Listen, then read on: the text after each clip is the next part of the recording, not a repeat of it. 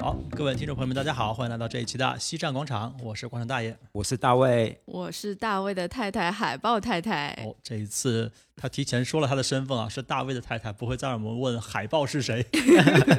这是上一期大家都很关心的一个话题。那今天的这个录制，其实我们比预期还是晚了大概十几分钟，因为我们的设备忽然出了一些问题，就不知道是不是因为今天的嘉宾有一些特殊的能力，可能是气场改变了这里的，可能他稍微做了一些这种小意念的东西，叫我们这个这个设备就开始不听话了。是的，是的，是的。所以我们这一期厉害了，我们先来介绍一下我们的嘉宾 Peggy。Peggy，大家，好，我是 Peggy。哦，有掌声，有掌声，太奚赞。落的掌声。然后我是一名国际心理咨询师。OK，这个是我一个官方的身份，但是我还有另外一个私下的身份，就是我是一位命理师。然后呢，也会涉及到像塔罗啊、牌卡，还有一些占星啊、哎，命理师怎么会跟呃塔罗啊、牌卡这些就是会不会有一种思想上的纠结啊？就是一边是科学，一边是神学，一边唯物，一边唯心。其实心理学，或者说刚才我说到命理，还有排卡一类，从东方的角度来讲，这些都算是玄学；然后在西方的角度就叫神秘学。但是这一些和心理学其实他们有一个很明显的共性，就是对人的研究，只不过方式和角度不同。嗯，这个解释，倒也没问题。可是心理学不会是比较看就是现在跟过往，可是塔罗好像是比较看未来的。啊、也没有，其实塔罗也可以看过去。是这样的哦，就是这个可以科普一下哦。像呃，我们知道东方的像牌卡，任何牌卡一类，塔罗算一种。可能你嗯们还会听到一些其他的什么神谕牌卡、任何牌卡，这些它其实就是一种投射牌卡。那它的特质就是说，可以去看一些短期的微观的事情啊，比如说我想知道今天这件事情的发展，然后这个事情发展可能也就在半年左右结束了，或者微观的和这个人的关系，这些都是属于卜卦类的。嗯我们东方叫卜卦类，然后西方叫占卜。啊嗯，占的意思就是看，卜就是预测。嗯，那也像电影里面一样，要投个水晶球，然后去问这个水晶球，可以看到你的未来和过去。就是就需要有一个很很前置的仪式，然后天时地利人和的这种。所以仪式到底有用吗？好，OK，现在是破除封建迷信环节。然后 就像叫我们去上班，然后去了之后，我们可能要先哎套个西装什么的。你们到了这个工作地点，要不要先披个袍子？嗯，先擦一焚擦自己的水晶球沐浴，那个羊皮一样的那个羊的那个毛白白的，上面放水晶球，感觉特别高级。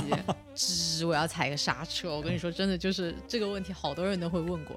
如果在环境效果上让你们觉得体验好一点，OK，我觉得是可以的。但事实上，他们对于占卜本身没有任何作用。好了，很多电视节目到这里就被哎，就被卡掉了。感觉就像圣诞节不会有圣诞老人一样，没有，其实他们是有作用，他们作用跟你们可能理解的不太一样。水晶球它是有作用的，它的作用就是净化磁场。哦，还嗯对真的有对这个作用因为它是天然的，当然前提是天然的水晶球不是一颗玻璃的人造有机玻璃球啊。就天然的水晶球，它其实是有净化磁场，呃，它不光是一个风水摆件或者怎么样，但嗯的确它也是看不到未来，它只是让你状态更好一点，哦呃，让你不受一些负能量的干扰，让你的情绪更加稳定，更加 focus 专专注，就是这样。哎，我有听说过，好像说水晶它是可以吸收负能量的，然后吸收到一定程度，它如果自己裂开，就代表已经吸收满了。嗯，你可以理解为就像一个空气净化器一样，它饱和了。对，嗯但是这一部分的话，衍生一下是可以去清理的，就是可以让它晒晒太阳一样，个人。哦嗯，实累了找找商家去换嘛。七天无理由退换是吧？七天你裂了你就能让他裂吗这种理由？就是商家想出来的，裂了是因为负能量满了，不要来找我换。然后商家可能会说你是有多少负能量。因为我们一上来就问了好多这种，我不知道应该说他是尖锐也好呢，还是说他低幼也好。因为大卫和海豹太太和 Peggy 其实认识蛮久了，那我其实第一次见 Peggy，我还是蛮关心，像你们从事心理咨询，还有包括玄学的东西，它有入门的门槛要求吗？像我们这种普罗大众，小白，对，除了长得帅一无是处的人，能去学这样子的？长得帅，我觉得是一个入门的门槛。呃，其实我觉得就是官方来说是有的，啊，官方来说是有，就是你你首先对于他心理学的一些。呃，他的一些理论知识，嗯啊，这些案例知识你肯定是要去积累的。当然，你同时也要有相对比较 OK 的一个专业背景，就跟可能医科一样，这样你才能有比较好的一些个案的诊断啊。嗯然后呢，玄学呢，你可以说有，也可以说没有。为什么叫玄学？就玄而未决。就很多玄学的大师，他有可能是哎哪一天就是忽然慧根开了，打通任督二脉了，看明白一些事情，他就可以去。对，这是一种嗯会有。然后可能他机缘巧合碰到某位大师，说哇，施主你很有慧根，我要把这些传给你，也是。嗯但这个版本，这些版本可能会比较的，大家又会比较悬，但也有比较落地的版本，就是他的确有一些异于常人的这种共情能力，或者看问题的一些角度非常的犀利，或者是对某一些命理的这些工具他很敏感。有些人他真的是花了很长时间，把可能那一些命理的知识都背得非常清楚，可是当一个八字个案到他手上的时候，他完全看不懂，那可能他就不太适合做这些。他只是掌握了理论，但是不能用于实践当中。对对对，所以就有一些是属于技法，有一些我们所谓是一种心法。嗯了解。对哎，所以说像呃，比如网络上可以搜出来，就是说啊、比如说什么塔罗对应到工作就是什么，爱情是什么，然后健康是什么，像这种应该就是所谓的什么保健心币？嗯，对什么正放反放分别代表什么意思，这种应该就是属于理论对吧？呃，对，这个还是偏理论一点。但是嗯我想说，你是不是觉得很好奇，他们还蛮为什么能那么准，隔空都可以准？我是觉得，如果是这样的解法，就是一种成理论的东西，那在线都可以做了，不需要人去解读了嘛。所以肯定是这种呃嗯心法更高深一些。呃，对对，啊因为因为其实如果只是说我们在网上看一些呃好奇哦，一些嗯。当下有的没的没有那么重要的事情，如果说看，我觉得还是 OK 的，可以有一定参考性。但是嗯。其实，呃，我觉得比较有帮助和深入性的，就是真的就是，呃，他当他去找一位专门的可能心理咨询师或者一位嗯。专业的命理师去做一个个案的解读，这个对他来说这个问题的解答性肯定是会更具体的。那你每次比如说有人来找你的话，你会希望他不要跟你说任何背景故事，会不会干扰你这些判断、判断？其实要看，如果是严格来我咨询是做心理咨询的话，那他还是要去引述一下他的一些状况的，嗯。呃，我好去做一些判断。嗯。然后如果是命理的话，或者说一些一些可能卜卦类的一些问题的话，嗯呃，我只会问他一些大类是关于什么嗯。事情，嗯，因为他如果说太细节，他可能对对这个会觉得你是不是用了其他的读心术来套出我的话，所以才这么准，这是难免会有的一些想法。嗯所以我不会让他去告诉我太多。我说你只要告诉我，比如说你想看的是感情类的问题，或者是事业方向的问题，嗯啊、类似于这样就可以了。那我又有问题了。其实会来看这些问题的，已经都是遇到了问题的人。那其实其实挺好猜他们到底遇到了什么问题。就比如说感情，嗯多数就女生来问的话，那是不是就是比如说男朋友会不会出轨啊，或者是两个人可能现在冷战啊？就是嗯我感觉很容易就就是就安排到了这几大类里面，然后包括工作不顺，工作不顺呢，也就是要不然就是工作吭哧吭哧做的很累，然后不被上司呃赏识，或者是说啊同时竞争的人有呃有那么几个，然后有碰到恶心的同事，然后要不然就是什么有小人之类的，嗯就会不会很容易就已经被安排好了？这个就是海豹太太自己在矮化女性啊，就是我们男性都没有发挥，呃，没有发话，她自己在矮化女性啊。谁说女性就不能来问一问“十三五”计划的这个完成度怎么样呢？对，然后然后其实对你说这些的确是包含在很多人的提问里边，但是就有两个维度非常重要，一个就是你第一时间说的是到底是哪一个维度，比如说感情的问题，可能在在一个牌卡打开的时候，一看就是女生的问题。她劈腿了，不是她男朋友劈腿，她现在很困惑，到底选哪一个好？最厉害的一个个案就是一个女生有五个男生的选择，哇哦，然后当然告诉你现在选择太多了，你在这几个里面都选不清楚。OK，准，就这样。那你你不他也没法说不准，好没面子啊。那那怎么怎么样你？你最后有帮他选定哪一个是最适合他吗？啊，这个就是命，嗯，可能在命理和玄学，包括心理学里边都会涉猎的一个问题，就是、嗯你到底要要不要去帮他做决定，嗯或者要不要帮他去选择，其实都是不可以的，或者也是不建议的，哦，因为嗯为什么就是没有用？没有用，所以所以未来是确定的还是不确定的？这个没有用是人都是非常主观的，不管他在什么程度，在自己的事情上，他都有很主观的一部分。就是你也许你可以引导，你只能告诉他这个事情，呃的利弊客观呈现，嗯然后嗯可能你觉得这个是最好，这三个工作 options 对他来讲可能是最好，但是他诶，他他可能现在这个阶段，他就是想要那个最不好的，这就是他自己的选择。不能假设人是理性的。你还记得我们之前在公司里面请的那些 什么战略咨询的机构来做咨询吗？老板早就有自己想法了，他只是想要咨询公司给他一个就是他想要听到的论证他答案是对的。对，对，有有然后最后再大量的推下去。对对对对，对，当然他也会有的时候也会跟我 battle，就说、呃嗯不，我不觉得这个最好或者怎么样，我觉得没没有问题，没有问题。你可以坚持。对嗯，但是钱是要付的。不管你觉得我说的对不对，对，当然如果在玄学的程度、命理的程度到到这个阶段，他可能一定前提就是没有去算偏的话哦，在这个嗯阶段里边，一定可能有一些事情还是会去应验和发生，他就知道、哦是这样。那个时候他可能会有一些自己的反思啊，或者说在在总结，嗯，对，不会帮他去做决定，因为没有用，他可能心里会有一个决定。那你有遇到过很尴尬，就是有人来跟你讨班账的吗？讨班账是什么？讨班账啊，就就是是觉得 不准退钱服环节。也不至于说不准要退钱，就是来跟你反馈。哎呀，怎么跟上次说的不太一样呀？这是怎么回事呀或者？是会，比如说同同一个客户，他可能同时问了好几个人，然后他其实可能只是想要听到他自己想听的。有啊，嗯有啊，有有有这样一个案例，我印象还蛮深的，就是在前两年，她跟她老公要离婚了，嗯，然后呢，其实就是说古人说就是宁拆一座庙，不拆一张装婚，但是我也只能呈现他们的一个感情状况。我说到三月份，可能就是真的你们这个感情已经到了一个节点了，因为在卜卦里边看到的人更多的是一种状态。嗯而不是一个事情的断象。然后我说，这个时候就是一个节点，这个节点就是你选择离婚也就离婚了，你就算不选择离婚，说实话，也也也并不是一段有营养的关系了。嗯，然后呢，他就很有趣的是，到了三到了三月份过了大概可能半个月，就跟我说，他说：“你看啊，你算不准，我们没有离婚。嗯哼，OK，我说那那恭喜你，至少还维持现现状。我说那你们现在怎么样，对不对？他说、嗯我们分居了。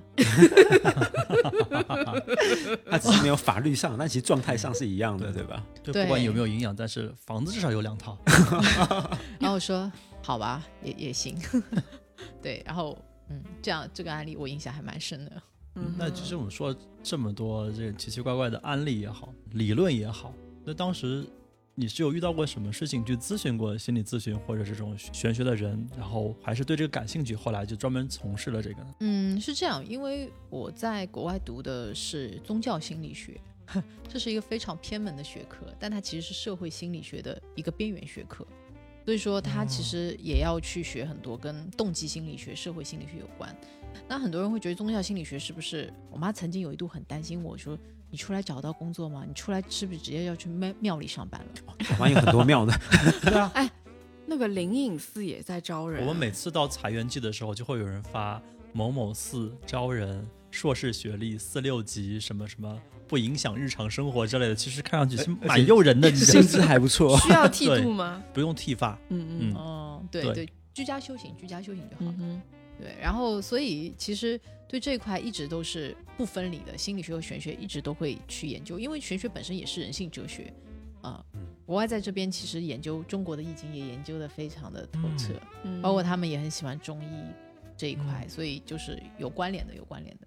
而且的确也是因为你知道心理学的发展其实真的只有几百年的历史，只有几百年，哦只有三百多年。但是玄学，不管是西方的神秘学还是东方的玄学，已嗯经有上千年了，嗯所以真的有有嗯非常多，对，至少三千年以上吧。对，所以说，嗯，从这个历史的长河就可以看出，呃，有很多东西还是要有待解答的，所以我们很包容，科学和玄学。那你当时选这个专业的时候，就想好回来要做这方面的工作吗？还是只是单凭兴趣？呃，并没有，真的是单凭兴趣。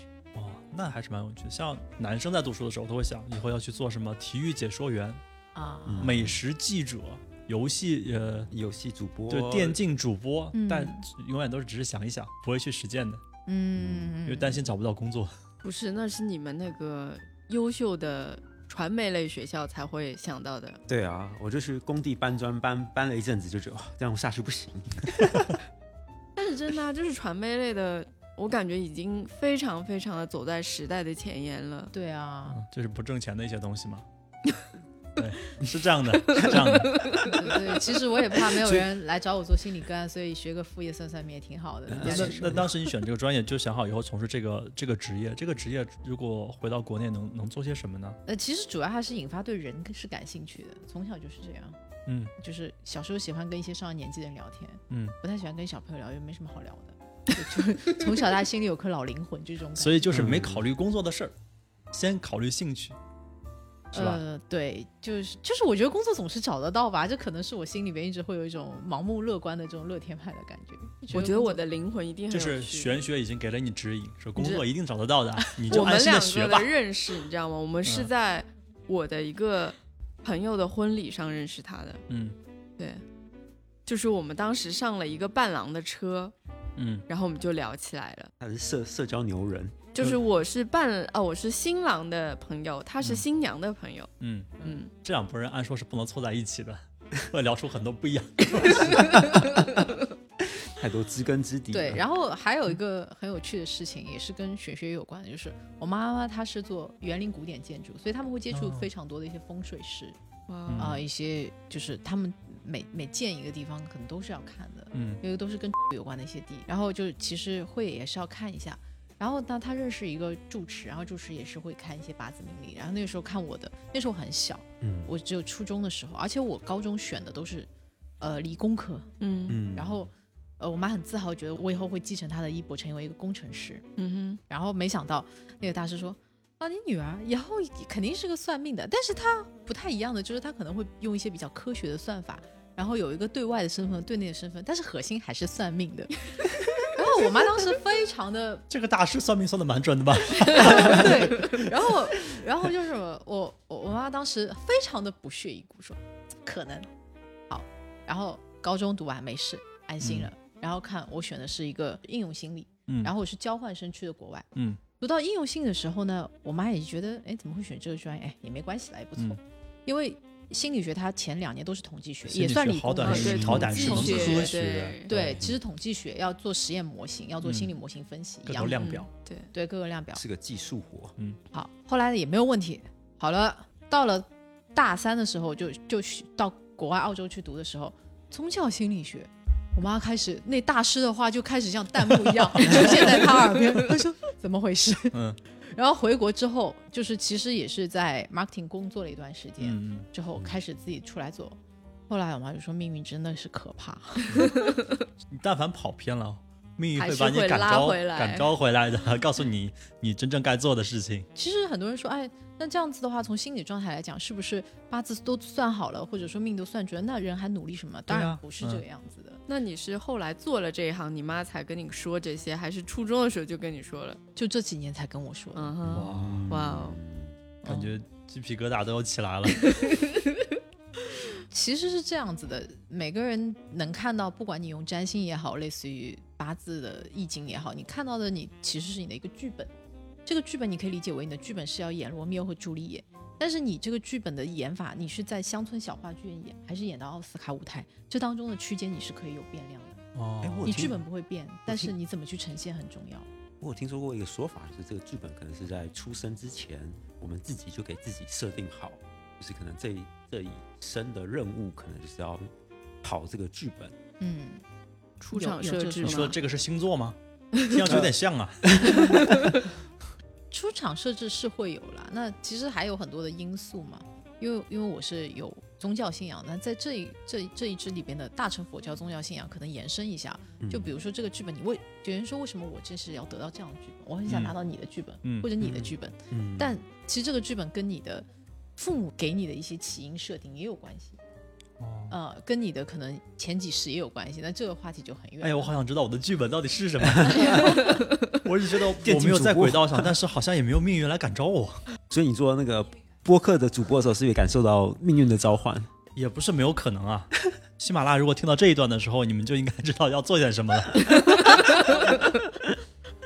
那后来是毕业多久？后来就决定去专职的做这一方面的工作。我毕业之后，大概在职场工作了四五年之后，我会觉得，嗯，就感觉是时间到了。当然，也是在职场和自己的生活当中都发生了一些蛮大的转变。这些转变就是，就是。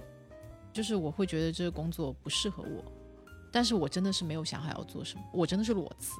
这种感觉我们每天都有啊。这个工作不适合我，这个老板也不适合我，对这个薪资也不适合我。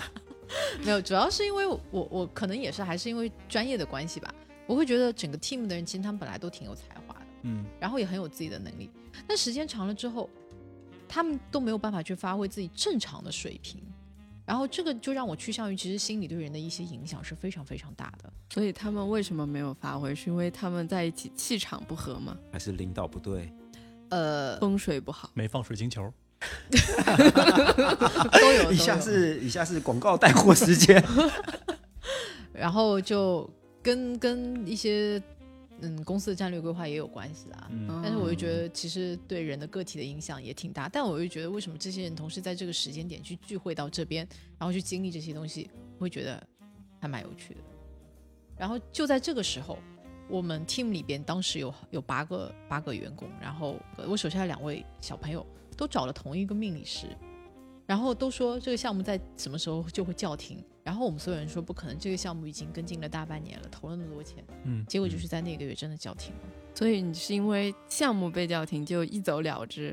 呃，也没有，我很好奇，我第一时间就说，请你把那个命理师的微信发给我，出于人的本能。然后我就跟那位命理师聊了一下，我就觉得他很颠覆了我对呃玄学和神秘学的认知。嗯哼，所以是有领路人的，是有某一刻激发了你这个是算领路人对吗？，呃，他算是一个 touchstone，就是一个一个一个撬动我的一个石头。如果那个时候你去见了这个这个命理专家，他说的东西一塌糊涂，胡言乱语，那可能这扇门就关上了。嗯，对对对，嗯，但是这剧本应该就写，就那时候要碰上一个领路人。就是我觉得他特别的点就是，我的确也颠覆了我以前，我以前的确也碰到过那些不是很专业的命理师，会嗯。觉得太宿命论了，然后对人生没有建设。但是他给我的感觉是，他的确是告诉你一些剧本特定会发生时间点，但他也会把因果所以然讲得非常清楚，就是为什么会到这个时间点这样子，因为他完全不知道我们什么公司，也不知道我们背后的人事架构和嗯。战略规划，他直接就说，呃，因为为什么在之前你们哪哪哪个时间点没有做好哪些事情，哪个人或或者哪一类的人，就说非常详细，然后以推导很有逻辑的告诉你为什么在这个时间点上面去结束。它其实嗯也是感觉是一个非常科学的变量产生了。嗯，哦，我觉得非常厉害，而且他把背后的一些人性哲学讲得非常清楚。所以他是用什么占卜，还是用我记得他是用紫薇斗数，啊？然后当时我我就有种想抛开所有，然后就是天天撑着把雨伞在他门口想拜师，嗯就电视里那种画面。可是人家是家族这种传承，那那位大师真的是很人善哦，我嗯觉得能这在这一行真的是可能很可以持续做下去。他们的本质都是还蛮人善的，蛮利他的。嗯哼，当然，技术是一方面，技术只是一方面，还有很本质的一些福德的问题，我觉得。然后他说没关系，你不用跟我学，你会有你自己的工具和方式去呈现这些东西。嗯，嗯，我就觉得被鸡汤到了。他看到了你的剧本，他当时已经看到你的剧本了。对，看到剧本了。就回到刚才你你你说到就是天象的问题，人家嗯说为什么会这么准啊？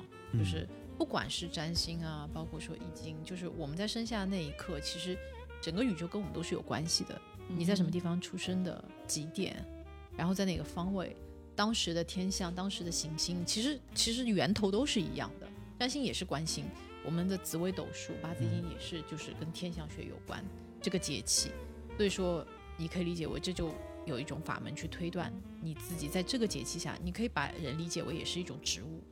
你你在沙漠长出的植物是什么样？你在这个节气长出是什么样，就可以推断你的性格，你你可以有的一些一些功能、一些行为模式。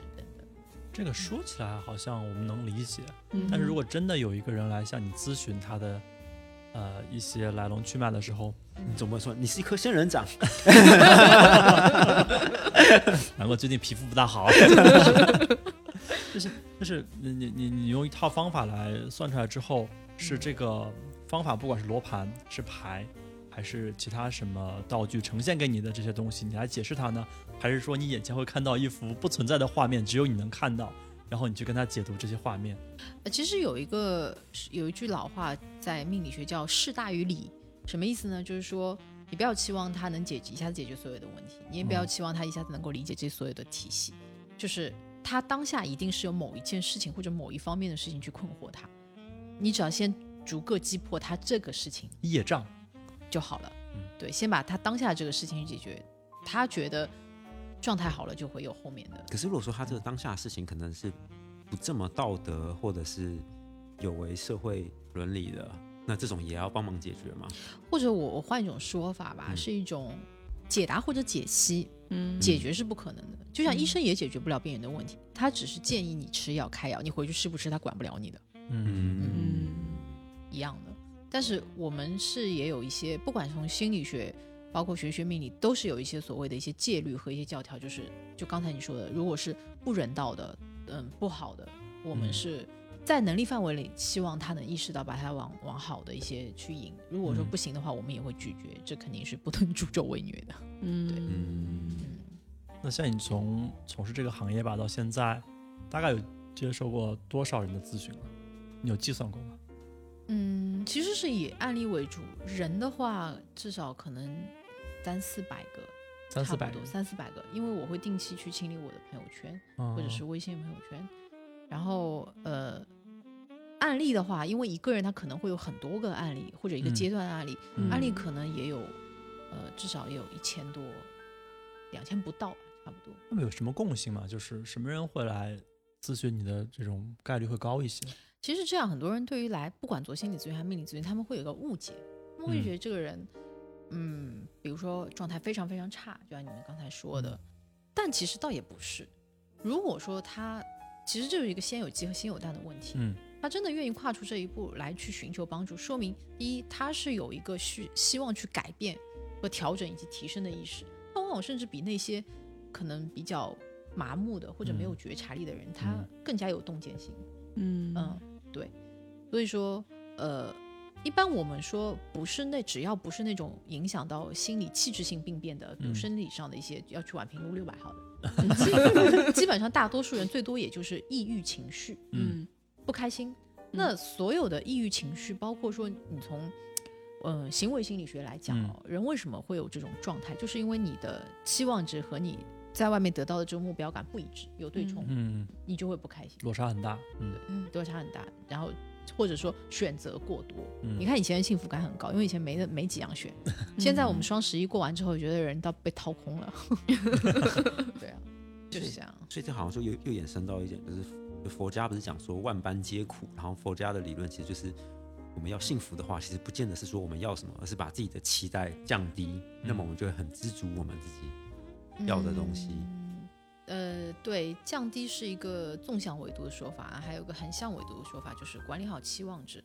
就是你可能选的本身这个期待值的目标就是不对的，嗯嗯，你天天你天天去跟首富去比，你你肯定不会开心啊。妄念太多。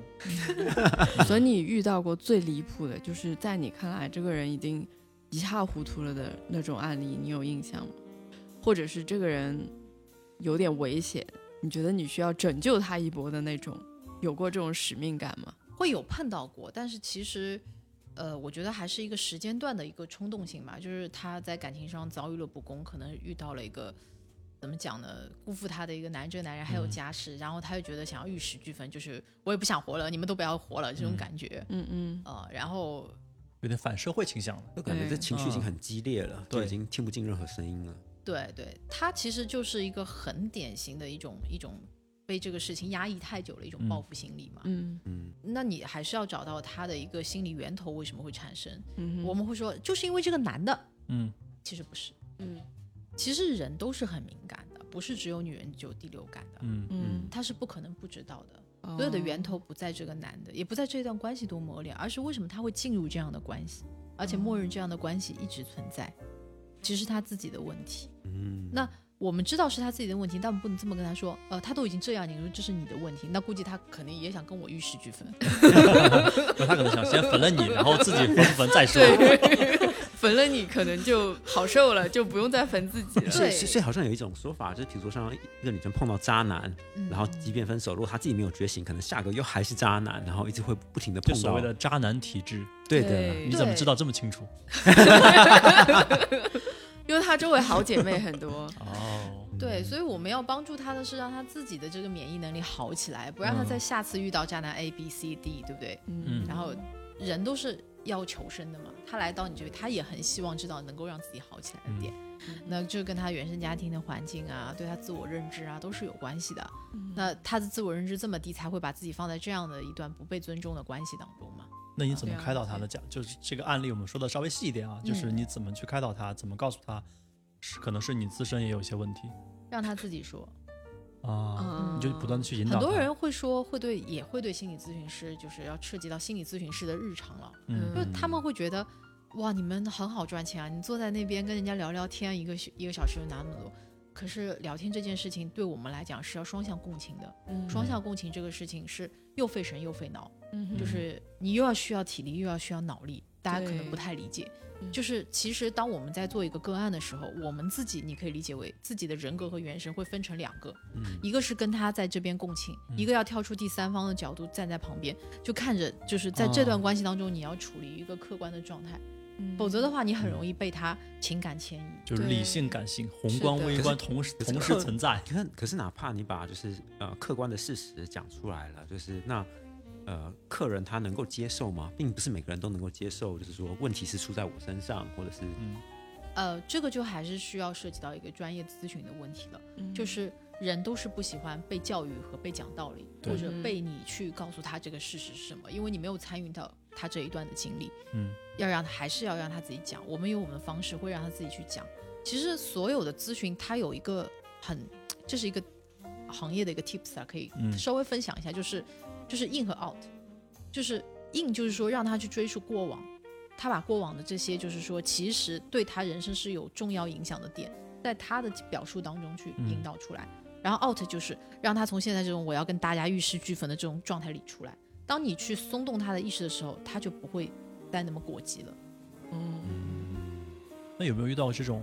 就假设还是这个案例啊，嗯，他可能有一些不方便讲出来的，但是又特别影响你对事情判断的一些细节，是的，你怎么去引诱他？不对，怎么样怎么样去引导他？对，把这些甚内容至有讲出来些人他说谎，这个男朋友其实是个有家室，他其实是一个第三者的，对那他只是片面的说跟这个男生有有一些不是呃，就是情感上的问题，那你怎么办？嗯，这个是这样子啊，就是说我们也有一些心理学牌卡，可能不是塔罗。嗯嗯然后为什么我说去结合这些工具真的很有帮助？是因为有的时候，就像你说的，你跟他聊聊聊很久，他还把那个面具给你藏得很深，其实你心里也看得出来，但是你又不能硬扯，对不对？所以那时候塔罗一算，然后塔罗马上就跳出来告诉你说啊，这个人是有家室的，什么他他不讲而已，是这样吗？呃，也可能不是以这样的呈现方式，因为我已经是一个心理咨询师，我可能不能是用塔罗，但是可能嗯有其他的心理学排卡，嗯。其实一样是原理是一样的，嗯。就是哦。这这其实是一个破冰的东西，嗯，嗯，就是你可能会暗其实用一种很明显，但是他又能接受的方式告诉他，你不要再撒谎，这没有意义。嗯。对嗯。这这需要给他一点点时间和一些方式，因为这是人的本能保护自己的一种一种状态，很正常。嗯。对，因为他已经是一个非常脆弱的情况了。对他跟我认识也没有那么长时间，所以我们需要让他嗯更加的 stable 一点的去接受这些咨询，对他会比较有帮助。那你有没有遇到过中间他真的突然想跟你分的那种人？还倒真没有。因为他会算的。今天有人要跟我分，这单我不记了。今天我不去上班。对，不过我可以真的跟你们分享一个很神奇的，就是奇门遁甲，很多人可能听到过。哦，我知道，就奇门遁嗯甲后面有一句话叫“来者不用问”，就是说他会起一个卦，今天来的人到底是什么目的？就就是比如说，但目的可能都是来求问，但是可能这个人客户难不难搞，就类似于这样会看很细节，这这些也也都是法门，很神奇。嗯嗯，对，上次听到这个奇门遁甲，还是我一个朋友，他一个家人是浙江省他们易经什么协会的一个成员，嗯他就已经易经研究的比较深入透彻了，然后开始去转到奇门遁甲，可能就经常会起卦去算自己的一个找不到东西在哪里，嗯嗯，呃这个也是可以也可以补出来的。可以可以。嗯方位是吗？嗯奇门遁甲卜卦类的，奇门遁甲像卜卦占星，西方是卜卦占星，奇门遁甲或者占星骰子这些，你看的就是像骰子嗯上面有很多星座符号的，嗯嗯，这些都可以问一些，比如说失误啊、丢失啊这些是可以的。所以会有一个说法说长算就是会运气不好嘛，就是导致嗯福分福分你，是算别人的还是被算的？算别人我都想知道。和被算，对，其实这也可以用一些比较客观和科学的方式去去解答哦。就很简单，就比如说你在跑跑跑道上面跑步，然后你本来的定向定点目标是跑到 A 地，你直线距离是往 A，就理解为这个 A 是你遇到的第一个命理师，对不对？他告诉你是这样，你觉得哎挺对的，然后跑跑跑往这个剧本去跑，嗯结果你跑到一半的时候，你又看到了 B，嗯你又遇到 B 咨询师，然后你又去找他，然后 B 说：“哎，你这个剧本可能不是这样，你那样跑。”然后好好好，我再往 B 跑。那我问你，最后是不是跑成一个很奇怪的 S 型？说说不定连目标都跑错了。嗯其实算命本身是不会去，就比如说是呃命越算越薄。所谓的薄是，你花了太多的时间精力去内耗，就是嗯去模糊了你的目标，包括说你可能也会遇到一些并不是很专业的咨询师，你跟拿着这个错的剧本一直都扭扭捏捏的过了很长一段时间，其实主要是浪费在这个事情上。那其实大家算命除了好奇之外，还有一种想走捷径的心理嘛？那这种走捷径的心理，作为你们的角度是支持的吗？是觉得是 OK 的，还是说你最好不要这样，就是就顺其自然就好？从进化心理学来讲，嗯人和动物最大的区别就是人有智慧，人最大的智慧是什么？就是会走捷径。我刚才那个疑问，我把它卡掉。已经从人和动物的区别上来鄙夷我们的问题了。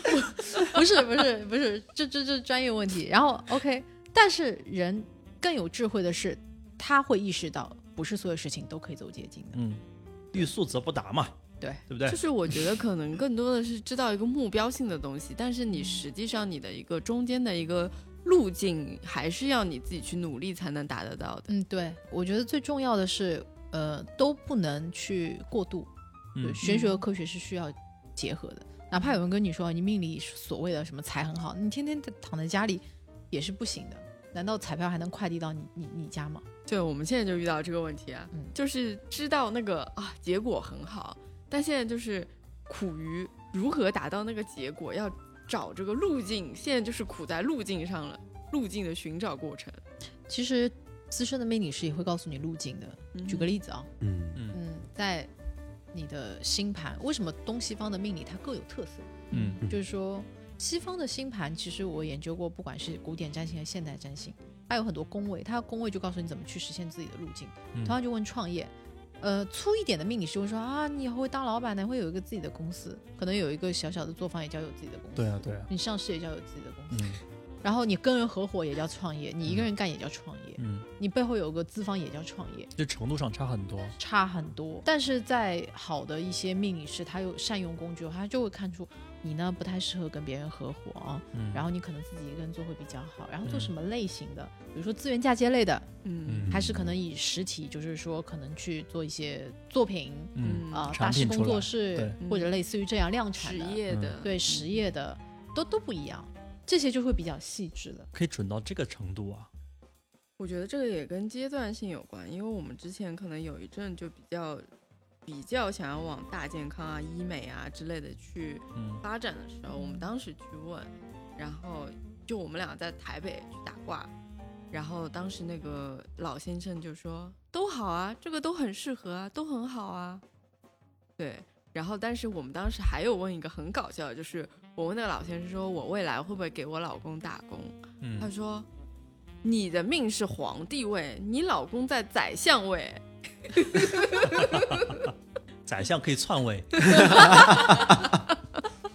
就很搞笑，就是打卦嘛，然后就他他可他可能看出来我们两个人平时相处的状态是怎么 对，样。我觉得他应该是心理学的嗯大师。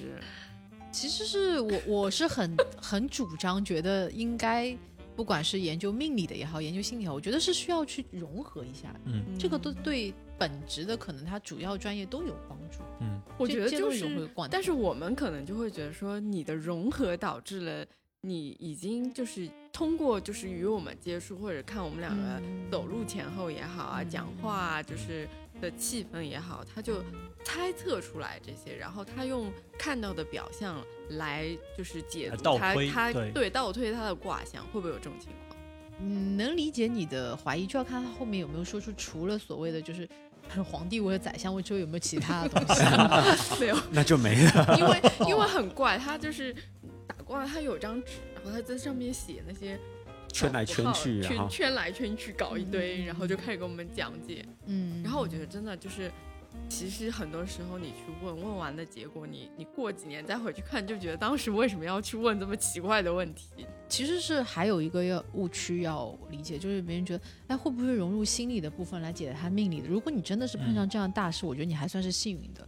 心理来判判断这个事情更难，啊，更难，因为你们可能不管是在外面的状态，是你们的一种显性状态，嗯但是你嗯你其实回到家里就是你的一个隐性状态了。嗯对，所以其实一一般命理师不太会去做这样的事情，对他来讲很费功夫的。哦但是但是有一些我觉得好的命理师，他也会去多研究心理，因为他要去在呈现的过程当中有好的表述，嗯很多时候说的还是这件事情，但为什么你爸妈说不听？命理大师或第三方说你就听呢？表述方表表述方式不同。身份也不同嘛。身身份也不不同对对，所以说我觉得这个是有助于去解答和更好的去呈现他的咨询内容，我觉得这个是有帮助的。嗯，那像研究这么多东方的易经啊、奇门遁甲啊和西方的紫微占星啊什么的，它在底层的逻辑上是相通的吗？他们根源的理论到底是是不是都是同样的，同样都的一片心？同样的我感觉星像星和看月亮啊、紫微斗看星数盘啊什么嗯，，会有肯定还是会有区别，嗯取向不同。嗯就是刚才说到的，嗯、就是占卜嘛，占就是看，卜就是用任何自然现象，只不过他们取材的自然现象方式不同。嗯像中国就是金木水火土五行嗯生克，然后西方的神秘学的元素就是四元素啊嗯，风火水土，然后还有就是观星天上星，但其实中国古代也是有青天剑，青天剑也是关系、嗯一样的，所以说会有重叠交集的部分，只不过说算法也会有不一样。嗯嗯，对，也会有不一样。但是理论上来讲，如果说他们各自的专业算法都没有问题的话，那这个结果出来还是这个结果。至少方向至少是一样的。对，举个例子哦，举个例子是上周我的一个个案的客户，是他自己跟我说的。我认识一位道长，因为我我当时是以心理咨询师的身份出现，我就不方便去命理的介入了。然后他说，他妈妈有一个八字先生说，他这段婚姻结束了，明年会遇到一个新的，就是对他很好的老公。然后他觉得他妈妈是不是跟那个八字大师是不是串通好安慰他，因为他这段婚姻不是很好，就是嗯挺挺挺虐的。嗯然后呢，我说没关系，数据这个东西就是要叠加佐证，好吧？嗯我把我把我的那个道长推荐给你，嗯。然后你自己去跟他说，嗯。因为我也没有他的八字，嗯，所以我就不存在怎么嗯，怎么样。不存在泄露通通气对对情嗯。然后呢，他就这个这个道长说说出来跟他妈妈说的八字先生一模一样，明年的几月份会出现这个人，可能在怎么样的场景下，嗯。他就他他就觉得人生又找到了希望。我说也挺好的，嗯，那万一给错八字了怎么办？就像我们有认识的朋友就说：“哎呀，妈妈不记得你什么时候生。这就涉及到另外一个话题，就是叫生时矫正。嗯专业的命理师他会做一些这样的事情啊，就是说，首先他也会问你，就是呃，你的生日是爸爸妈妈的记忆，嗯，还是出生的一个医院是证明医院证明？因为这个的确很容易踩坑，非常容易踩坑。对对对对，有的时候可能差个一点，他又会差很多。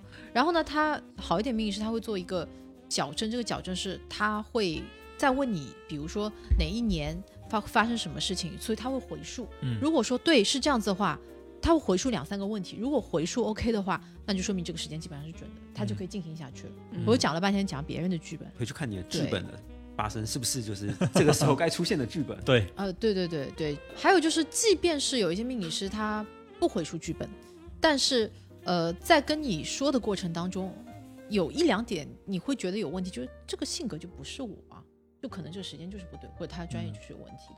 因为百分之九十，反推他的八字。对对，反推他的八字，百分之九十以上，基本上你开始咨询的，或者说在在说的过程当中，你就能感觉，”嗯哼，呃，这个的确也是我，然后嗯再往细节的地方去去说，去解析。那他如果要去验证占卜的是不是准确，A 道长我用八字给他，那 B 道长去验证的时候，我就不能再用八字了，我是不是应该用一些其他的还是八字呃元素？因为都从八字出发的话，大家的方向应该都是一样的，嗯，其实这样的八方法字一样，八字当中也分很，多很多的流派，嗯有格局派啊、纳音派啊什么这种，哦他们也会很不一样。对，取用神也会很不一样。嗯所以这个其实，所以为什么是玄学？有很多玄学里边的问题，到现在也是悬而未决的。就门派不同，哪怕起点是一样，都是八字，路径其实千差万别，然后最后再看你的终点是不是就一样的。对，因为这一门体系它其实本身，因为八字也好，易经也好，它本身就是皇家秘术。嗯它最早你会发现，比如说为什么会有皇帝位和宰相位这种说法？嗯因为从历史上来讲，它本身就不是给平民百姓用的，嗯它都是一些给将相王侯，嗯，比如说。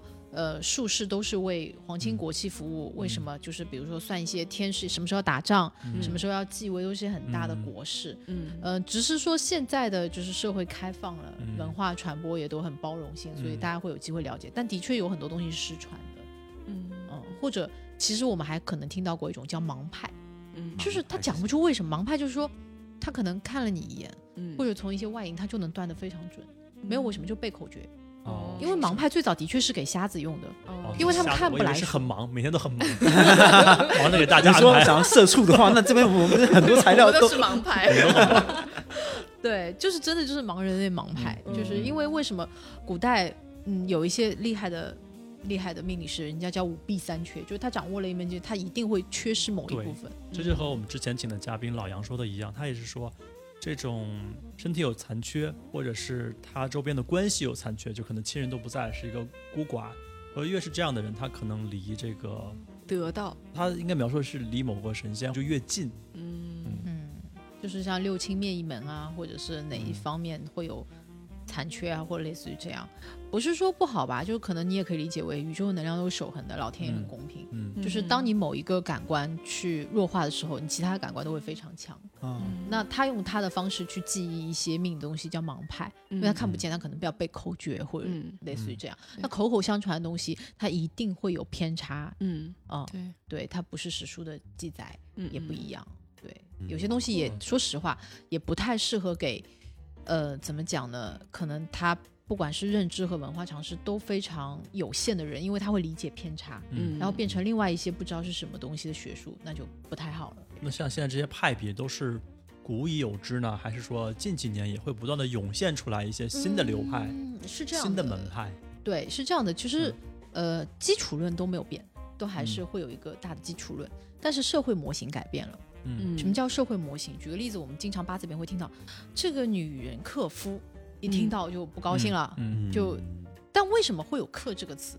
因为以前古代的社会模型是封建帝制，嗯女性是不出去工作的。嗯那如果她的八字强于她老公，那她老公也没有工作，那真的不是就要饿死了吗？嗯对不对？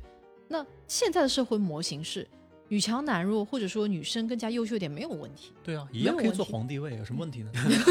都有武则天了，对吧？这个梗过不这个梗过不去，对不起。对，所以在社会模型上没有问题啊。对啊，对，哦，所以克的意思是说女生可能稍微比较强势一点嘛。但是我也听过一种说法，说什么克可能就是这个女生事儿比较多，她会一直整一些小事，让男生心烦意乱，可能也算啊是一种克。我我理解的克是，它会带来厄运给对方。哎，你看这个就是嗯古往今来一些字面意思上的一些歧义啊。嗯其实，呃，还有一句古话，就是在八字里面叫“不行不克则不发”，嗯就是克和行，你可以理解为都是挑战。嗯，就有些男生他可能本身就是需要有一个老婆来克他，他才会发挥的更好，是有的，在命里面是有的。这时候大卫 看上了海豹太太一眼一，个但是海豹 太太，海豹太太在结婚前就是跟大卫专门，虽然大卫是基督徒，但是他还是非常包容的，嗯就是包容所有的一切的天象啊这些理论的，我们都会去看嘛。然后当嗯时那位算命大师，呃，他是看八字的，嗯然后他就说，大卫是遇到了海豹太太之后，这颗甲木才开始生根发芽。对啊，像甲木或者大的金，它需要去雕琢，嗯被嗯，被社会毒打是吗？可可能也会跟亲近的人来被皇帝毒打。对，然后毒打了之后，你就会成长了，对不对？比如像心理学学家圣人，对吧？王阳明就是这样，嗯他的经历也很坎坷，但是，嗯，嗯被对，荼毒过之就是当后是不一样时他。也是说，就是甲木哦，这个格局大，嗯对，就是，所以我我就在想说，那位大师是不是格局派的？没有，我觉得大师是不是就看出来你会被毒打很多次？他讲 你格局大，不要在意，要格局大，就是先砍一砍，砍一砍就长得更好。辅正。对，你是一个好的宰相材料。没有，他说了，我们当时专门问，他说你看到我就说，嗯，你这个格局不行。嗯嗯，对，其实为什么有一些就是说蛮好的，我觉得命理的东西，嗯，不能说完全很被现代人接受。虽然嗯大家也相信，我觉得还是跟当事人的咨询师呈现方式嗯以及去表述是有问题的。因为为什么？就是我们现以前人他是将相王侯，就是成败相扣，就看结果。嗯但是现在呢，说实话，更加的人本主义，更加的个人主义，或者说有情感和精神文明的一种尊重。所以说，在这个当中，呃，我觉得我认识最有、最有就是人善的一位命理师，他就说，他说再烂的八字，再差的八字。在学术上认定是很不好的八字，他都有好好活下去的权利，所以你要在当中去找到他最大的正向资源，去让他往这一点去发挥。就是这个八字已经烂到他只能好好的活下去。所以这个就是算我们所说的一种美化哎吗？，我记得嗯之前也是之前那个嘉宾老杨，他有一次拿到一本手册给我，一本古书啊，名字我忘了，好像是什么什么摸骨称金。哇我是说你的命里会有多少克重，多少对他，他根据你的八字算出你的这个摸骨称金的分量，然后这个分量再对一句和你命运相关的大概四句话。嗯，嗯嗯，这个是我以前小时候在台湾电子词典就有这个功能了。真的，我那同学说：“哎、你几年几月出几日出生哦？你几两几两比我轻。”好，下一个。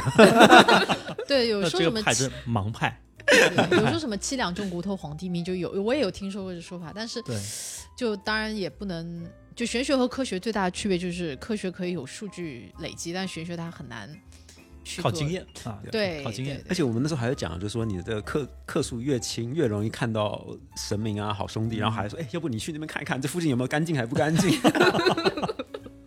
哎，说到这个，真的有一个案例还蛮神奇的，是我的一个客户，他他是一个中医医生，他之前也是一个非常，我觉得他一点都不神神叨叨，嗯但是那天他来找我做咨询的时候，他就遇见了一件非常诡异的事情。嗯他给一个病人看好，他病人的症状也很神奇，一到晚上十点之后就开始对着天花板，然后双手举高，在天花板上抓什么东西，就跟疯了一样。？”他想楼上是不是有住小孩？小孩是不是那时候开始跳了？呃，也也没有，就是就像疯魔一样。然后，嗯但是他说：“你看，一看天花板上有很多东西，什么啊？”家人说没有啊。嗯然后去过精神内科，什么都看过，然后又找到中医医生，想他是不是哪里要服一下中药调理一下，嗯什么虚安火太旺，神对安嗯神，睡也睡不好。然后因为他这样子会抓到半夜一两点钟，嗯，好然后真的蛮多东西的啊，抓了四五个小时。天哪，而且还抓不完。一麻袋。然后然后最后都是以摔烂房间里边他能抓到任何东西而告终睡着，就这样。嗯早上起来周围到什么事情都没有发生一样，连续大概有好几个星期，家人都快疯了，神经衰弱了。然后被附体了这种感觉。呃对，当时是有也有一个这样的说法，然后他们找到这个中医医生之后，这个中医医生也的确只能尽力而为的开了一些呃安神的药安神的药安，慰剂，结果可怕的事情就是，最终医生回去他自己也这样了。这还传染、啊这是一个人传人的现象。这怎么感觉跟以前日本的那个鬼片还蛮像的？对，啊，对，这这个是个真实的案例。然嗯后然后这中医生来找到我的时候，就是哪个？是前面一个还是后面一个？没有中中医生他自己，嗯他自己他说。嗯我是什么情况？然后我又把那位神奇的道长推荐给他，我说这个在我能力范围之外，但是我觉得那你就是有没有被传到啊？并没有啊。哦，传男不传女。哦，这个让我印象非常深刻。然后后来我还问他，我说你你有没有找他？有有有。他说道长挺厉害，给了我一道符，嗯然后让我在这个时候烧掉。然后烧掉之后呢，把这个符水喝下去。我说这不是电视里的情节。他说有用，当天晚上就好了。画煞的画煞符，后来他说是给他加持过做画煞符，就可是他，真的可是他也是无冤无仇的，为什么会弄到他身上呢？他们有肢体接触啦，要号脉吗？嗯，其实这样肢体接触是一方面，就算没有肢体接触，就是人的就像人的大脑以太网一样，就是负能量的传播病，毒传播，它它这个是在一个空间范围里边的，就是空间共享。我没想到区块链还可以用在这上面。元宇宙，元宇宙就是话题总是可以聊到这个玄学、神鬼好兄弟，总是要可以聊到这里。再正经的话题都可以聊到这里。那对 Peggy，你们平时嗯怎么样去去精进业务呢？呃，精进业务，就是怎么去操练自己的这些业务啊什么的？除了就是给给这些拿人脸，客户看他们的案例之外，怎么其实任何事情还是要回到社会真实的本身，就是你不能一直在咨询室里就是做个案，嗯就是就又又要回到心理咨询师的日常。就有一度时间，我家里人会很担心，比如说你每天接触这么多负能量的人，他们觉得啊，嗯可能都是负能量的人，那你是不是早晚也会不太正常？嗯嗯，但其实呢，有两点，第一，这个跟心理咨询师体质有关，有些人他是不适合做心理咨询师，因为他的体质就不行，就比如他性格本身就是一个负能量体，他很容易受到这些东西的影响。那可能我是比较心理皮糙肉厚的那一种，就不太会。内心强大？然后就是，然后记忆也没有特别好，就像你问我的事情，去年的事情，我其实七秒前的事情我已经忘得差不多了，嗯所以不太会储存这些记忆，这是一点。还有就是我们有一些专业的手段，就比如我有我的督导，嗯就是我的督导也会去观察我的一些状况。督导是督导其实就是我的心理。导师，他其实就等于是一个更高级别的一个观测你的状态。嗯嗯，然后我会定期要去他那边，他会反述，包括我告诉他我现在的个案，有一些个案比较复杂的，他也会再去深入的去辅导的同时，说你在哪些个案当中你自己要注意的问题，嗯那你等于有一个监测系统。咨询师的咨询师。我刚刚以为是心理咨询，就定定时呀去咨询一下，说我碰到什么问题，然后我其实也有能量很重。对，其实也有，你也可以这么理解。但是还有就是说，要严严格，还是要控制一下自己的咨询频率，就跟你嗯工作一样，你工不能工作时间太长。嗯你同样一个食物，你也不能一直吃，因为会没有营养。嗯那对于我们来讲，其实我现在的个案咨询已经没有接的那么多了，都是一些老的客户啊，或者说口碑过来的。嗯然后就是说，呃，更多的我会给品一些公司对公客户，或者说一些品牌客户，给他们做一些内训，就是心理的一些团建的辅导。因为大家现现在对 team building 也不只是仅限于觉得吃吃喝喝玩玩就好了，对他们也需要有更多能够让他们身心愉悦的事情，能够让他们就是说一些好的一些有用的心理知识可以运用到他们工作生活当中。嗯这样子呢，其实对于我来讲也是很有业务上的一些帮助的，因为我会知道，哎，比如说现在现在的员工基本上都九五后也很多，嗯啊，零零后出来工作，那他们的想法，他们对于社会的理解和工作动机跟跟我们那个时代或者说嗯其他年龄又不一样不。断的去更新自己的对对认知。对，啊那在这个过程当中，你的你的认知在改变，你社会模型其实你会了解的更多，你会不断的去修正，这个很重要。就基础打牢之后，就不断地去更新新的这个对，要去迭代，拓展新的领域，去迭代认知，要去迭代，啊对对。然后，因为我的工作是，因为很多人他一听到心理咨询或者怎么样，你再怎么美化，他会觉得有一种看病的感觉。嗯，所以我我的工作室叫艺术疗愈工作室，所以他会觉得比较轻松，比较 soft 一点。嗯对，那你这样的话会造成你私下生活会不太喜欢那么常聊天，或者是这种有人跟你吐苦水吗？嗯，可能 package 现在可能是在加班 人家一小时是多少钱的，对吧？对，哎对这个呃这个这个高大上的问题，我们要问一下，嗯，就是做这份职业工作的收入高吗？呃，其实还要看 看心理咨询师的发他自己的职业规划。嗯，其实就跟任何一个你可以理解为有技术点的咨工作都是一样的。嗯你光有技术好是不行的，你也要有自己的一个市场规划，包括说你的业务细分。嗯啊、如果你只做对 to C 端的嗯不行，然后你可能还要去发展做 B 端的，嗯然后你你自己的团队是怎么搭建的？这这个其实就还是回到一样的，就跟嗯工作的一个市场你怎么运作是一样。其实如果收入的话还是 OK 的，还是很 OK 的。因为刚才 package 主动说了，现在已经不怎么接个人的业务了，不要接那么多。已经要所以我们揣，测嗯啊应该还是比较 OK 的。呃，也也要看心理咨询师或者说做心理学这个行业，他他的初衷以及他的喜欢的类型。嗯就比如说，有些设计师他虽然设计很 OK，但其实他并不完全是设计 OK，他还喜欢做设计的项目，他可能接项目很大，也很喜欢跟人 social。社交牛逼症的设计师我也见过很多，嗯那我觉得也是 OK 的。他又有专业领域去给他去做拓展，嗯然后又可以去接来项目。那呃，有有一些心理咨询师很喜欢做个案，我也喜欢，但是、嗯但是长时间做个案会干枯的，会干枯的，就你没有东西去迭代了。嗯所以就是我可能也比较喜欢做一些对公的业务，包括说嗯去，我还是比较喜欢开发一些新的一些活动，这是可能我比较喜欢的，所以就还好。现在你们团队大概多少人了？呃，其实都是属于呃项目制合作比较多，嗯但是固定的是两位。然后加上我是一共三个，然后加上 part time 的话，一共是五个人这样。然后再来是公司通常找这种心理咨询呢，他们是最想要了解员工的心理是什么状态吗？还是是根据什么样的需求点去出发？呃，其实这样的，我觉得有这方面意识的公司的高管啊，还有还有他们企业文化已经开始起来了。但是呢，还是会回到他们希望员工 状态更好，是为公司赚更多的钱，这个也也也能理解。所以他们会暗示你要给员工打打鸡血嘛，呃正，面引导一下。在前两年蛮还是会有，但是我觉得明显到一九年后疫情时代，这个风向标完全变了，嗯，因为他们会发现打鸡血根本就没有用。嗯跟打疫苗更有用。全 被冷到了，没有没有，就是一真的是没有用。嗯，所以说，你怎么让他开心？嗯。你不要看让一个人开心是一个非常有高难度的问题，就是嗯。你怎么让他开心、舒服，有一种归属感在公司里边，或者说他自己状态好起来，至少他们能够去前进。嗯。对，对。这就是他们核心的诉求。还有一种所谓公司的人文关怀，嗯。嗯，那这个必须可能需要有第三方的介入。嗯如果只是公司的 HR 或者说给他们做 orientation，这是不行的，因为你的嗯身份还是公司里边的一部嗯分。天然抵触。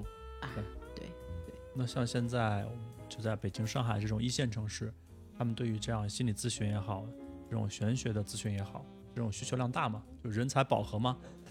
我们转行还来得及吗？呃，需求量其实一直都在的，嗯但是永远都会有这样一个问题，就像我一个做猎头的一个客户哦，他跟嗯我聊的，他说，老板一直都说招不到人，找工作的人一直都找不到工作对呀、啊，这当中就对不对？对，嗯，然后一样就是你说这个需求，我觉得问问一个人，他都说我有这方面的需求，嗯我希望被疗愈到，我希望被关注到，我希望我心里能够更健康，巴拉巴拉。但是呢，有两个问题的确很现实。第一就是在国外，从美国到呃澳洲，他们的心理咨询是进医保的，嗯嗯他们有有这方面。为什嗯、但是中国现在有的确是有这个问题，希望以后能有这方面的可能可能性吧，就是。的确，对一般人来讲，他一个小时花八百元，或者说更高的费用，八百四四五百也有。就他他对于真的要花这个钱持续的去承担，给自己的心灵做马杀鸡，他不一定 ready 好。那他可以嗯去宛平路啊，宛平南路是不是可以进医保宛平路直接给你开药，啊？宛平南路只能开药啊？他可以开药，但是他的咨询也也有，嗯，但是很多人他不会去宛平路。哦，但是他的咨询是不是更多是在诊断前的一种聊，就是跟你聊聊，了解一下，就是是说，对，心理咨询和心理治疗还是不一样。嗯，对，心理治疗师他有处方权，嗯，他更加多的是从你的生理机制。呃，病理上去研究，嗯。哎、你比如现在睡不好了，你这个嗯。后叶催产素嗯。分泌的现在越来越少了，我加大点药量让你正恢复正常。生理上来。对但是但是很多人他是一个认知出现偏差，其实现在心理咨询上，你知道淘宝都可以买到服务了，嗯，然后你。嗯去下单，他们还跟那种发廊小哥一样，我有首席、有总监、有督导，你要选择哪一个档次的，嗯，然后就说啊，嗯我们这个首席可能经验经验五年以上，然后嗯。你这你这问题需要首席才能解决的。嗯嗯，因为可能有一个有一个误区吧，就是，呃，我这些年观察下来啊，因为它本身它不是一个完全可定制、可量产的产品，嗯它可以理解为蛮小而美的，或它嗯非常的定制化。从效果上来讲，它还是一对一的，嗯嗯，还是一对一的，除非对公业务的一对多，那也是需要定制的一系列的流程和一些内容。但是，就像你刚才说的这一些呢，我不能说完全没有效果，但是，请问你第一时间看到是什么感觉？想骗我充卡，哎，哎，对啊，因为我昨天真的是很巧碰到另外一个感兴趣的朋友，呃，然后我们正好在酒吧喝酒，然后他说，他说我去过两个心理咨询机构，我就很不想去，一个是私立的，然后呢巨贵，一小时两千、也没聊出个啥，然后呢也是充卡，第二个他是个人工作室，然后让他办会员，然后说你一你一年可以来多少次，怎么怎么样，他说我不想有那么多。不好的状况，一年来这么多次，嗯就本身这个可能真的还是要质疑一下他们的心理学是怎么学的。嗯，嗯所以行业的监督还是挺重要的。对这一块还是营销心理学没有聊好。那我们最后就是再来问一下 Peggy 有没有什么建议，就是什么样的处在什么样状态的人，你会建议他去做一下心理疗愈、心理干预？然后同时呢，去做心理干预、心理疗愈的人，他需要有一个怎么样合理的预期嗯，我觉得人的身心是相关的哦。啊？最简单的一个方式就是照镜子，就是那每天照很多遍的，就是 还有观察这察么，帅？那 对，那那你这个非常健康，很好。然后就是你你自己身体上的一些状况，就比如嗯说你长期睡眠是有问题的，然后或者说食欲的问题，一些嗯身体上一些可能其他皮肤的状况，其实都能反映一个身心心理的一个状态。嗯嗯，然后或者你你发现你多久没有很开心的笑了，这个也很重要哦。但是，呃，客观来说，不要对任何的心理咨询或者这种药物有过多的依赖，因为嗯这个就跟保健一样，还是要靠日常自己的。有一句话叫，呃，尽人事听天命，实在不行就去他大爷的，自己自己放过自己吧。哦，能想到去他大爷的，这说明这心里还可以，还可以。嗯，但是很多人刚开始，比如说像进入一些可能太九九六、太积雪的地方，他刚开始是有这个抵御机制的。嗯那时人是非有的时候又强大又渺小，嗯，但是在这个环境里边，时间长了，不管是环境 PUA 他，还是他愿意被这个环境 PUA，嗯他会放下这个机制，他去他大爷这个声音会越来越弱，离他越来越远。嗯嗯，那这种时候，然后最后他会成为这个体制的一部分，就再去 PUA 一个新人。对，就是环境同化嘛。人传人，人传人。对对，所以这一点大家可以还是要去觉察一下。那我们如果想要去做心理咨询或者干预，应该怎么样才能联系到你呢？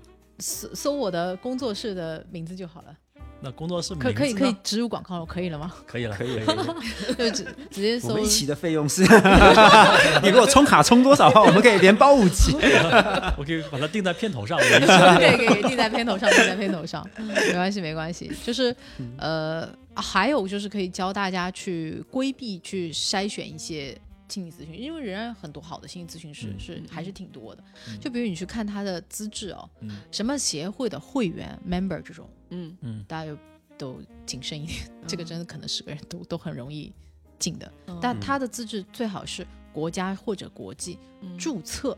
嗯啊啊，那就注册首先就是说，它不是一个机构或者平台，它就是一个、呃认证的认证的，嗯或者说它就是一个可查询的可查询的，网上可查询的，也是被要么教育部，要么人才部去认可的。嗯，而且这些只要是基本上注册的，他对于他的理论以及个案，他一定会有考量，才会颁发这个嗯认证证书。然后这时候又要插入，我们 Peggy 是上海市呃，国家注册的情绪疗愈师。